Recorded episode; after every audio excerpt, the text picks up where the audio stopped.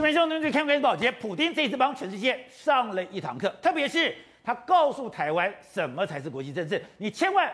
不要相信政治人物的那张嘴，他嘴巴说我要撤军，事实上我加派部队，我嘴巴说我不打仗，可是他没有承诺说我不搞破坏，所以嘴巴说我不打仗，但是用网络去破坏别人的 ATM，去破坏别人的银行设施。他嘴巴说我不打仗，可是他却在边界去制造小部分的冲突。我们过去都以为说，哎，这种国际的战争就是一两场打仗就结束了，没有。普丁告诉我们说，当一个大国盯上了一个弱国或是他的食物的时候，他是不会松口的，他是步步紧逼的，他是鲸吞蚕食的。原来乌克兰的紧张或者乌克兰的伤亡，它不是这两天的事情。过去八年，普丁从来没有放过乌克兰。过去八年，他暗杀过乌克兰的总统。过去八年，他创造了。很多的局部冲突，过去八年他发动了很多的网络攻击，也就是他是上穷碧落下黄泉，他在各个角落里面都在对乌克兰做一个极限施压。而现在更可怕的是，他咬住了乌克兰，他没有松手，他嘴巴跟他实际的作为完全不一样。那现在乌克兰最后的命运会如何？普京到底下一步会怎么做？而整个西方世界，特别美国。对于普京这样的一个狼子野心，他有办法处理吗？好，我们今天请到了美国代表首席的财经专家黄教授，你好，大家好。好，这是美一岛电视报董事长吴子嘉，大家好。第三位是时事评论李正浩，大家好。好，第四位是资深媒体人王维德，大家好。好，第六位是，第五位是台湾国际法学会的副院长林廷辉，大家好。好，第六位是资深媒体人赛博之，大家好。好，走，我这次真的长了眼界了。原来战争不是说我紧张关系砰的打完就没没了，对，搞了半天乌克兰它的紧张关系不是这两天而已，是。原来已经持续了八年之久。对，原来这次我跟你讲说我会撤军，我不打仗，事实上所有的破坏行动还在持续进行当中，即使到今天早上，对，今天早上乌东边境对。还有战火发生，对，今天早上还有人伤亡。乌克兰目前已经是这个普丁盯上的猎物，而且普丁盯上之后，宝杰知道。从二零一四年到现在为止，他从来没有松手过。我们都以为最近才是乌东冲突，没有。他二零一四年到到现在为止，而且他持续的对乌东进行乌克兰进行一个施压的动作。我觉得这个台湾民众一定要看得非常仔细。搞了八年了，因为他的做法很有可能是未来中国对我们的做法。他怎么做呢？第一个时间，我当然并吞了这个克里米亚，说我一直在乌东的这个东边呢，有两个国家，一个叫顿内兹克，一个叫卢甘斯克，这两个都是分离主义，他很亲我，所以在乌克兰内部有亲我的人士。再来就是说我透过这个亲我的人士在乌东发动攻击，那乌东攻击的，目前为止政府军跟这些分离主义已经打了八年仗。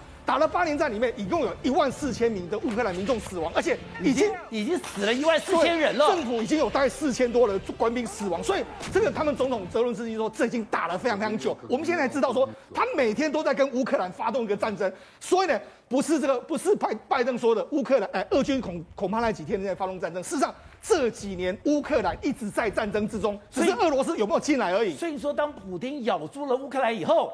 八年之前，他进攻克里米亚，他让乌东搞独立，他从来没有松手过。对，只是说现在局势越来越紧张。为什么越来越紧张？你看，在今二二月十七号上午之后，我们看到这个乌克兰内部的这个卢甘斯克里面来说话，发动有这个幼稚园被炸毁的这个状况。那那哎，政府军跟这个分离主义两两个互相那边叫嚣。这是什么？这有点像哈萨克之前俄罗斯入侵的时候，正你们内乱的时候，我就可以进去。所以你看，这个幼稚园被炸成这个样子啊！所以这是这两天的事情，对，这今天的事情，对。而且这个炸成这样的时候呢，宝杰，你知道，实际上目前虽然说没有人员伤亡，但是这对所有乌克兰的民众都是一个非常大的这个压力，他对对你施压。那除了这个对你乌克兰施压之后，他也对美国施压。他逐出了的美国驻莫斯科的大使馆的这个副馆长高曼，我把你逐出去，哦、而且他不说任何理由，外交手段也来了。对，外交手段来。好，再来这种傍晚的时候，你看到在这个乌克兰的驻驻俄罗斯的乌俄罗斯驻乌克兰的大使馆开始在烧一些文件。你看整个整个大楼出现一个白烟，白烟啊在慢慢慢慢慢的在烧东西。那连紧接而来的时候，今天又发生所谓不分离主义跟这个政府军作战的状况。所以你看。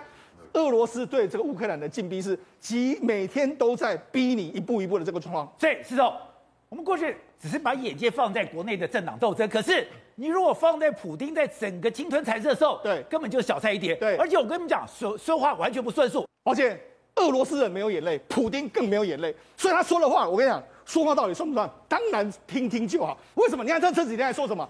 哎，俄罗斯完全没有要攻打乌克兰，而且他还故意啊。打个电话给这个日日本首相岸田文雄，他还特别跟你说了，跟日本首相说，我不会跑，我不会跑。可是问题是，宝姐，那他的动作是什么？第一个，你看，他说，人家说说收到撤退命令的紧急部队，他说俄罗斯的第三还有第一百五十的这个摩车摩托车化的这个步师，这个步兵师啊，原来他的驻军就本来在驻军地就在这附近，他只是退了几公里，但是他随时还是可以能有进攻你。所以我以为说。你退回驻地就已经远离乌东的边境，远离乌克兰的边境，你没有要作战的准备。对，搞了半天，这些基地就在乌克兰旁边。对啊，它距离四十到一百，它只撤了二十公里，那时候就说是撤军吗？没有，它还是随时可以攻击发起。另外是什么？人家美国他们 po 到一个照到一个照片，他在白俄罗斯的这个奥西波维奇这个地方，他有建大型的野战医院。哎。如果你没有打上，你打战野战医院，你看这个紫色的，这就是所谓野战医院，已经都盖起来了。这个野战医院，另外一个俄罗斯的他们车辆的这个军队，现在从白俄罗斯开始进入这个白俄罗斯的这个高速公路，他现在要开始往这个乌克兰的边境前进。所以你看，普京一方面打电话给艾特，说慢点慢点，我不会怕，没有要作战准备，但是他同时还在做这些作战的准备。你更不用讲他在做什么。这个驻扎在叙利亚的图二十二的 M 的轰炸机也在这几天起飞。那起飞要做什么呢？因为我们知道，在中东，在在地中海这边有一艘美国的航空母舰杜鲁门号在这个地方。结果呢，他上来之后，他带着一个航母杀手 KH 三十二的飞弹带起来之后，他要做什么？如果你打我了，我马上就攻击你。他不是不打仗吗？他嘴巴说说，他照样还是在拉高整个这个对抗的这个局势。甚至这几天还怎样？你有没有知道美国有所谓 P 八 A 的反潜直升机在地中海，他要找你的这个你的这个潜水艇在什么地方嘛？因为我们知道他的基洛级潜舰进来了。对，而且他的无声，因为无声的话，所以你只能够派这种 P 八 A 的这个反潜直升机去哎反潜机去找说他在哪里。就让俄罗斯做，不被怕，不，但是。他派出苏三十五的战斗机去接近你哦，而且接近你要接近 P 八 A，最近的时候只有一点五公尺，所以你就说这他他到底是要打还是不要打？苏三五碰到了 P 八 A，只有差一点五公尺，没爬起不害怕？你看起来好像不打的，但是他其实还是在对你施压。所以呢，布林肯就说一口咬定说，哎，你一定会制制造一个借口，开战的借口。对，那一连串就是说乌克兰的暴力事件，就是现在乌克兰的暴力事件。哦然后再说制造机会的时候，然后最后又攻攻击展开，用轰炸的方式炸入这个乌克兰，然后通讯网络了，然后政府的网络被骇客中断，这是布林肯的说法。连英国国防部都说，哎，他们根本就没有要撤军，他们现在呢已经在这个野战医院都往前线去移动，装甲运兵车都往前线去移动，所以他们还是有可能会入侵乌克兰。所以按照英国的说法，不但没有撤军，是现在。陈兵在边界是足以发动战争的。目前有十七万人在这个地方，还有十七万人。对，好，那你看，除你说不要打，但是问题他做做什么？他连盟友都开始在准备要跟你打了。那为什么？因为他们现在在参加一个同盟决心，这是俄罗斯跟白俄罗斯这个米格三十一的轰炸机，米格三十一 K 的这个轰炸战轰机，你知道它怎样？它目前呢也移到这个区，它原本在比较比较比较内陆的地方，它移移到这个加里宁格勒，它距离波兰跟俄罗立陶宛非常接近哦。那你知道他为什么要弄这个飞弄这个飞机吗？因为这个飞机米格三米三十一的飞机可以飞到约莫是这个空中太空的这个边界，可以飞到两万米。对，它这个地方最高速可以到二点八三马赫，所以它速度非常快。但是它又搭了一个什么？它这次把一个匕首飞弹把它搭在这上面。你说超高音速飞弹都搭上去了？匕首飞弹可以十马赫，然后我飞到飞到极速的时候二点八马赫，我快上加快，让你美国根本无法反应。我在这里面的话，我可以加装核弹，核弹对你的打击更大，所以它。还是继续在对美国施压。那除了这个之外，连白俄罗斯总统就说了，对，他说如果你们对我这样一直施压的话，我们准备要有新的超级核武，还有新发展的武器来捍卫我们的国土。所以呢，他等于是目前他说，俄罗斯跟白俄罗斯准备要移交一些伊斯坎达尔的飞弹呢，要移交到你那边去，甚至有更多的飞弹要移到白俄罗斯去。所以呢，俄罗斯跟白俄罗斯还是持续对美国跟全诶西方世界施压。所以说之前。他是伊斯坎达尔的飞弹过去已经够吓人了，现在连匕首飞弹都来了。好，那你知道武力展现给你做，那你就知道他同时之间还可以做什么外交宣战。他说：“OK，你如果你真的要，你美国有来信说你们叫我们撤出，好，我们也给你一一个回信。他说你只要回应我们三个点，个点第一个，美国必须马上中断军援乌克兰，哦，条件开出来了，撤回所有的军事装备，拉回所有的这个训练教官。一，第二个，美军必须撤回所有在中东、呃中欧。”东欧还有波罗的海冷战之后扩张的军事跟基地，另外一个，我们愿意谈判，任任何裁军还有军事互助协定，但是美国跟北约必须同意让俄国上述的安全诉求，也就是中欧、东欧、波罗的海，你最近你驻扎的基地、你的导弹营要全部撤走。问题是美国跟北约会同意吗？不可能，不可能同意。所以他摆摆明是怎样？我对你施压，但是可以谈判，但是我的底线踩得非常硬，这是看你美国接下来怎么回应。所以我完全搞不懂普京要干嘛了。他当然还是想打，那当为什么他要打？因为他事实上在意的未必真的是乌克兰哦，他在意的真的就是你美国在北约或者说你美国在欧洲的布局。所以，施总，这个我们谈了那么久，到底普丁内心世界里面最在意的是什么东西？他到底要什么东西？对，搞了半天。在这三项要求都出来了，对，之前就是讲说，哎，乌克兰不能进北约，啊，乌克兰本来就没有要进北约，他自己也知道乌克兰不进北约，那你干嘛要搞这件事情呢？原来他只是用乌克兰来当借口。乌克兰虽然没有进到北约，但是美国的教官来了，乌克兰没有进到北约，可是乌克兰旁边的波兰、波波兰的这些国家，对，已经有美国驻军了，是，所以我是用利用这个机会对西方施压，是你们。要把这些部队给我撤走，而且乌克兰在普京的认为已经是我的手中的一块肉，他绝对一定不会老离开他。但是他更 care 的是你美国在北约的这个扩张，为什么这样？第一个，让这个乌俄罗斯真的这个如芒刺在背是哦，他在波兰境，哎，波兰距离俄罗斯已经非常近哦。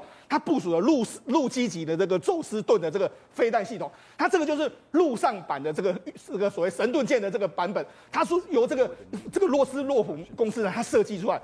这个平面上面呢，它可以拦截任何飞弹。它在短，它因为它有非常强大的这个雷达，它可以跟美军的所有，包括说预警的系统啦，或者这个天空的这个卫星同时防卫之后，只要俄罗斯飞弹一打出来，它这里面部署了两个飞弹，一个叫标。标三的这个飞弹，它是中有长程的这个拦截力，另外一个是这个陆基版的 M 四十一 K 的这个垂直发射系统。M 四十一导弹，它这是短程的，所以它中短程都完全可以拦截你。哎，我们知道这个是这，我们简单的来说，这就是所谓的波兰版的萨德系统。它在这个地方嘛，对俄罗斯当然非常紧张。另外一个，美军在捷克有所谓雷达预警系统，所以它等于是说，在捷克这个地方呢，看着你俄罗斯所有发射的这个洲际飞弹，那你更不用讲。在德国里面，还有或是很多欧洲国家，你有部署所谓核弹啊，它所谓 B 六十一的核弹啊。虽然说这几年呢，它的这个核核弹数已经从原本的约莫是一百五十枚降到一百枚，但是一百枚不是比比较不厉害，是一百枚是第二代比较新的飞弹。所以美国对于俄罗斯的军事包围还是持续在进行之中。这就是现在普丁跟你开出来，很简单。你只要把这些全部撤回去，我就把乌克兰这军撤走。问题是美国有可能会答应吗？这以前我刚刚讲的，从波兰、捷克到罗马尼亚这个地方，哎，是华沙公约组织，等于说跟北约是等于说针锋相对的最前沿。如果双方战事发生的时候，这里是打先头部队，是结果搞了半天，现在波兰、捷克、罗马尼亚是反而把箭头、把导弹、把箭刺向这个说，这就是俄罗斯最担心的一件事嘛。董事长，我们常常讲。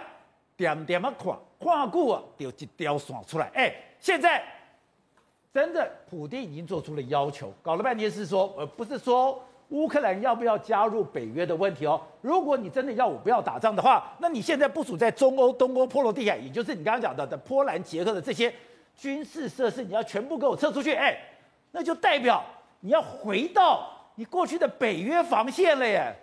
宝杰，你认为美国会答应吗？不会，不可能答应嘛，对不对？所以这个两个变成一个对峙。而第二个问题很简单，现在我认为就是说，呃，普京所采取现在的这个这个政策了啊，在国际政治上称之为这个叫做呃战争边缘政策。战争边缘。战争边缘政策，它永远是极限施压，就 brinkmanship 一直极限施压，我不打。但是一直让你施压力在，然后你在施压的情况之下，就变成一个长期战争状态。是，那你必须让乌克兰必须要妥协，必须要投降。所以目的是这个东西。但是这里面你看到一个很有趣的现现象啊，它其实是分成了三两两组在竞赛。什么意思？两组在赛。第一组你看到就是今天是拜登亲口出来讲了哦，对，说俄军为恐在几天之内发动战争呢？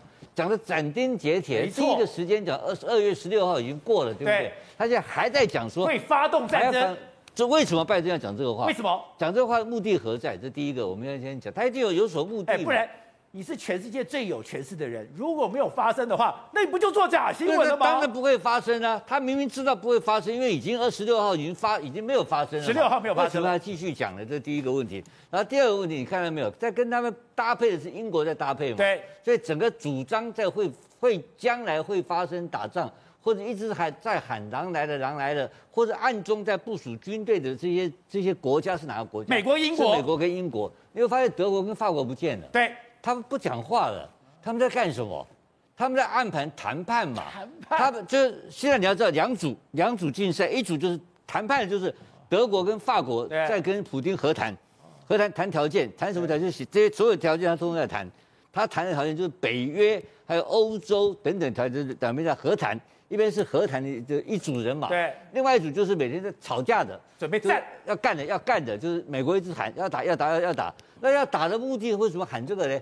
他喊这些话的目的是破坏德国跟法国的和谈的和局啊。第三部分很简单，现在二月份是关键哦，因为二月份有两个问题会发生。怎么样？二月份欧洲开始回软了。对。那普京有个手上最重要的工具是什么？天然气啊。但天然气到二月、三月进入了进入春天以后，压力就没了。欧洲的天然气需求会降低的嘛，就没有那么大的恐吓压力了嘛。所以德国的谈判态度会改变，法国会改变嘛。对，这是第一个，这是欧洲的天然气需求会跟着二月份降低。第二个问题是什么？乌克兰本身在整个作战的范围内的这个天气改变，那个天气改变，今年是暖冬，你知道吧？暖冬，所以你看到你前面曾经有一个一个图片，沼泽，沼它的。它的这个一般的变泥泞土地变沼泽，那个沼泽如果是冬天严冰的话，非常好，它的坦克就可以快速，坦克部队直接就过去碾压过去。但是你我们看到上次几十辆坦克被 那边吊车在那边吊来吊去，哇，那坦克车不能运动，你知道吧？不能运动的话没有办法大规模作战，所以二月份是关键。二月份天气一回暖之后，那个整个的冰冬天的融开始融冰，对，融冰的话装甲车不能大规模运动。那这怎么打？所以这个是越是个关键。所以我觉得美国在拖，拖到二月份以后，到进入三月的时候呢，普丁的谈判的态势会软化。对，这一次普丁施压乌克兰，也让我长了见识了。原来一个人可以这样子说话不算数。刚刚讲到说打还是不打，你说打，你说不打，结果呢，你的部队还是继续加派，还有你连血袋都往前送了。所以，哎。我真的觉得政治人物的话都不能相信哎！这个普京他本身就是 KGB 出身的，KGB 出身就是一个情报人员，情报人员本身来讲的话就有真真假假，所以他讲的话有些可以信，有些当然不能信，要看你怎么自己去做再次 double check 啊。那其实啊，二零一一七年的哎，二零一四年的时候，其实《经济学人》就已经对他做出一篇报道了。经济学人对，经济学人就说，普京这个人呢、啊，说谎成性，绝对不能相信他的话。那他列了很多很多的这个案例哦，比如说一九九九年的时候，当时哦在莫斯科发生了很多的公寓有爆炸事件。对。那这个爆炸事件呢，到底是谁所为呢？结果呢，当时普丁呢就说，哎，这是车臣恐怖分子所为的。那结果后来有了这个这个在 FSB 就是所谓的俄罗斯的联邦安全局当中有人哦吹哨子就提说，这根本就是普京一手策划的爆炸事件。为什么？因为两千年五月的时候他要选总统，对，所以要激起这个俄罗斯民众的一个对车臣的一个亢奋，所以那个对他的这个所谓的怨恨，对，所以这时候呢，普京要当选会比较容易一点，激起那种民族主义嘛。他为了要当选。在莫斯科发动爆炸，杀自己的国民。那但是这个吹哨者呢，后来逃到英国去，结果普丁派人去到英国把这个人暗杀掉。在二零零六年的时候，用毒剂的把他暗杀掉。所以你看到普丁他下手非常狠哦。那第二件事情就是二零零五年，就各国有通过这个马格尼斯基的这个问责法案哦。其实这是涉及到他在监狱当中呢遭到酷刑。那这一个马格尼斯基是在做什么事情呢？就当时揭发了俄罗斯政府内部的一些贪污的一些事情。那顶多你是那你就就是就是承认就好了嘛，或是怎么样，或是判这些公务人员，结果不行。这个人后来在监狱当中活活的被人家弄死，这是二零零五年的事情。二零一四年的时候，大家最著名的就是克里米亚的事件，然后结果呢，一艘这个马航不是经过乌克兰上空吗？被打下来，对，明明就是俄罗斯的这个飞弹去把它打下来，结果他说不是，这是战机去把它打下来。问题是。战机打下来的时候，结果发现到战机没办法飞那么高，去把这个民航机打下来，结果他就派人去到维基百科把这个所谓的事件把它修改掉。修改掉之后，后来发现了，到目前为止，因为联合国已经有派观察团到这个地方，呃，这个调查团这个地方去调查，结果证实是俄罗斯军队所为，但是他自己本身来讲也否认，一直到现在还在否认。所以这是二零一四年发生的事情。二零一五年呢，他的反对派的人士呢，叫做。呃，涅姆佐夫呢，在莫斯科遇刺，结果呢，他跑去跟他妈妈讲说，哎、欸，我会不会调查这件事情，然后呢，会还你儿子公道。但是事实上来讲的话，就是他派人去暗杀的。然后不要说最近来讲，纳瓦尼也是一样，他不是不是喝了饮料之后，结果呢中毒，中毒后来送到德国去医治，然后现在送回来在在这个莫斯科境内。但是因为去年的时候选举呢，亲这个普丁的这个政党呢，统一联统一俄罗斯党本身来讲大胜，所以基本上就放过这个。反对派一马，所以可以看得到，这诸多很多事情啊。其实他列了大概二十多个这个案例啊，这个当中呢，我们只举举四个案例，这就可以说明说，普丁的话真的是不能信，你真的不能只听他表面上讲的话而已。杀了人家的儿子，你还去慰问人家的妈妈，还跟你人家的妈妈说我会处理。对，没错。所以你看到普丁他这个人心狠手辣，因为他完全你看不出他的表面上。代表是什么意思？因为他脸上不会表表情告诉你说他到底是想什么，而但在暗中当中呢，他会用很多技巧，比如说他现在对乌克兰来讲，过往来讲他也派人到乌克兰去这个下毒。对对，这个乌克兰的总统下毒啊，所以你看到那个乌克兰总统脸色整个变掉，然后后来医治好了，但是这个就是普丁所为啊，所以你看到连乌克兰的总统都敢暗杀，对，所以这个泽连斯基我还替他捏一把冷汗，为什么？因为这个泽连斯基如果再继续像那喜剧演员这样子演下去来讲的话，普丁说不定不不一定要杀他。说不定真的是要派人去下毒，然后呢，在他不经意的时候，然后就把他搞掉了。所以说，普丁是什么事都干得出来的人，什么事情都干得出来。所以你知道，即便你看到好像普丁他是要撤军，事实上不然，他随时会回访，随时会告诉西方国家说，我我要接下来要对乌克兰再进行什么样的一个军事行动。但这样的军事行动来讲的话，他要不动声色，他会让你表面上看不出来。所以现在到底是要战或不战，其实呢，普丁自己心里有数。知道，在现在这么大的国际事件里面。大家注意到了，有一个国家一个声音都没有，就是中国，连英国都说：“哎，你要出来啊，去干安抚俄罗斯，不要这样乱搞。”那大家讲说，为什么中国一定要表示态度？哎，乌克兰对中国很重要。如果你没有搞定乌克兰的话，你未来的你的小麦、你的玉米、你的大豆，还有你的很多军事科技，你是没有来源的。可是这么重要的事情，对你这么重要的国家。现在中国居然一句话都没有说，没有错，因为他们也不敢得罪普丁啊，不敢。对啊，所以这件事情其实很有趣。《华尔街日报》特别特别的披披露哦，你知道吗？那时候冬奥普丁不是去中国访问吗？去中国访问哦，普丁九个小时后离开，对不对？离开之后，中国七个常委从习近平、李克强一路哦开会开了一个礼拜，要讨论什么？到底如何因应这个乌东危机啊？乌东要讨论一个礼拜。对，因为他们卡住了。卡很简单，第一件事，我如果站在普京这边协助普京的话，那我遇到一个很大的问题哦。我乌克兰从此跟我中国越离越远，我的一带一路的港口不见，我的粮食仓口不见了。对。然后呢，乌克兰从此靠向美国队，然后呢，欧洲也会跟中国越离越远，靠向美国队。那我如果呢不站在普京这边呢，我唯一能看的盟友没啦。我今天对抗美国，唯一能够抗的。就是跟俄罗斯的中俄联合军演嘛，对不对？那如果今天我哎、欸，我反对普京，那我普京背后捅我一刀，我也没办法考。对，中国进退两难就在于这边嘛。所以我们就看到说，过去中国一直讲说我要大国崛起，我要对国际事务有发言权，可是发现当世界真的有冲突的时候。中国什么话都没有，没有说，因为你看哈萨克，哈萨克那时候反政府暴动，哎，是哈萨克受邀，呃，俄罗斯受哈萨政府之邀去协助平定暴动，哎，中国有没有角色？没有，没有角色。有，哎，其实有，平定暴动完后，中国特种部队出发，所以他角色就是大家打完架了，警察才到嘛。所以这件事情其实可以看到什么？中国在国际政治上的无力，跟普京在国际政治上的角度切的之犀利。我这样讲好了。乌克兰对于中国是非常非常重要的一个国家哦，它对中国来说重要到什么程度？中国的粮食安全，对，中国的能源安全，中国一带一路全部都是靠乌克兰，而且它现在很多军工的技术是来自乌克兰。我第一个讲，因为乌克兰是欧洲粮仓，大家大家都知道。可抱歉，乌克兰也是中国粮仓，中国的玉米八成是由乌克兰进口。然后呢，煤炭原本中国的煤炭，我们我们报道过，都在欧洲啊澳洲，对不对？抱歉，因为中澳不是大战吗？他们新的煤炭三分之二来自于乌克兰进口，哦这叫能源安全，对不对？我刚刚讲是粮食安全，对不对？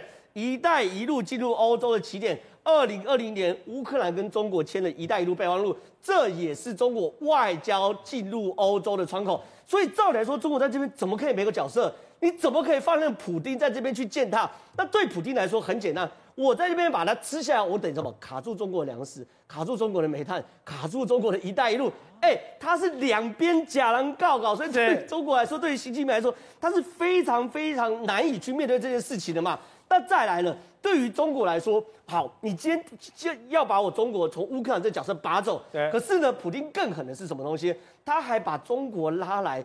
作为中国、俄罗斯跟乌克兰开战之后的什么备用的普那个北溪二号的备用销售国嘛，我把天然气卖给你了。对，这件事情是最夸张，就是说对于普京来说，我当然可以打仗，可是我打仗之后我有后坐力，我会被制裁。我的北溪二号，我的天然气没没有办法卖给欧洲，可普京看准了嘛，我今天习近平在办冬奥。今天习近平在跟美国对抗，他需要个盟友，所以冬奥的时候干嘛？签了一千三百、一千一百七十五亿美金。我给你面子，对，我给你面子，我签一千一百七十五亿美金的天然气运往中国二十年合约嘛。这个合约一签下来代表什么？我普丁不怕北溪二号被美国制裁嘛？所以你看整件事情多精彩，整个普丁来说。不止在这场战争中获得了他想要有的国际的利益，他的油啊、天然气一一一直卖，他还把中国赶出了整个东欧，然后呢，又让中国成为这场战争中俄罗斯的优比的所谓天然气的买家，所以整个局，抱歉，普丁是大赢家，习近平没有角色。所以董事长，所以我讲的，今天发生在欧洲的事情，特别是东欧的事情，关中国什么事？可是大家都在谈中国，哎，英国说你要出来表表态吧，现在《华尔街日报》说你的七常会。已经一个多礼拜没有出现，没有任何的声音。碰到这件事情，中国完全没有立场吗？你不是大国崛起吗？你不知道对国际事务能够有发言权吗？怎么只要碰到兵戎相见的时候，你就完蛋了？《华尔街日报》这篇文章哦，非常诡异。怎么诡异呢？第一个，他讲到就是说中国的西常委消失几天，对这个事情有不同的意见，对不对？这个为什么会《华尔街日报》知道这个情报？这个太高深的情报，他怎么会知道？而且最近很多事情都是《华尔街日报》谈的。是谁放的？对，就是谁放？高层放的嘛。高层放，为什么放《华尔街日报》？这第一个。第二个更重要的就是王毅讲了一句重要的话。哦。王毅反对东北约东扩。哦，这个事情呢，就是《华尔街日报》主要要写的原因，因为王毅反约反反对北约东扩，等于介入的。这件事情啊，对，因为等于站在莫斯莫斯科俄罗斯讲话了嘛，没错。对，那这个时候你要知道哦，欧洲是欧洲跟中国的贸易啊，是中国第一大贸易伙伴。没错。如果你又有中欧贸易协定，中欧投资协定还在审议中，现在 pending，现在暂停了，啊，但是还未来的这个所谓的中国二零二五的技术来源啊。美国已经不给了，没错，唯一的机会在中美贸易大战或者中美军力大战的时候，欧洲变成了中国唯一依靠了，唯一的依靠。结果你王毅现在砰一下跳进去，那我请问你是谁叫王毅讲这个话的？那当然是习近平、哦、老板嘛，对不对？习近平交交代，一定是从最高当局叫他放这个话嘛。那谁去放话给这个《华尔街日报》？但不是习近平嘛？那这个问题就很复杂了，也可能是说。习近平，我不晓得，习近平有的时候是大佬，后悔，他后悔了呢。不会，不会，不会，不会，这个不会，这个钱刚独断，皇帝不能后悔。哦，皇帝不能后悔。这个事情绝对不是后悔，这个事情一定是干完以后内部有意见嘛。哦，内部有意见的情况之下，他放给《华尔街日报》。对，华尔街是美国报纸，哎，你看到没有？对，他放给《华尔街日报》，等于有个立场上是跟美国变一致的。你有没有发现？之前我们看到了。阿里巴巴后面跟江泽民集团到底有什么样的关系？江绵恒的儿子那些人，你在里面用了哪些公司？那么复杂的东西，哎，这么复杂，没有里面的人丢，你不会知道。丢给谁？华尔街日报。也就是最近所有中国内部的斗争、内部的矛盾、内部的资料，全部都是华尔街日报写的。美国媒体能够拿到中央东南海高层情报的，只有华尔街日报。对，所以华尔街日报从来没有严加批判中国当局。没错，基本立场。所以这次放给《华尔街日报》是有很特殊的政治用意，它的政治用意，然后刚好七常委就突然间一个礼拜不见了嘛。对。所以这个事情听说造起造成内部非常大的争论，变成说挑战习近平的权威，这个跑出来了。哇，那这个问题严重了。那换言之，讲习近平如果犯了一个在这个上面犯了一个重大错误的话，对他进入二十大，他已经没有问题了。那政治局委员的布局，听说要拿到十一个政治局委员了，还有还有所有常委，听说要六六十五岁以上全部要换掉。所以这个人事的变化，有人会放话，就表示有人有力量抢位置，有那他凭跟谁抢？跟习近平抢。他 他不是去换习近平位置，他是习近平以外的位置有人要抢。所以这个放话的内部就透露出来另外一个，就是说中国这一次在内为了这件事情而引动了内部的强烈的权力斗争，所以这个非常有看头。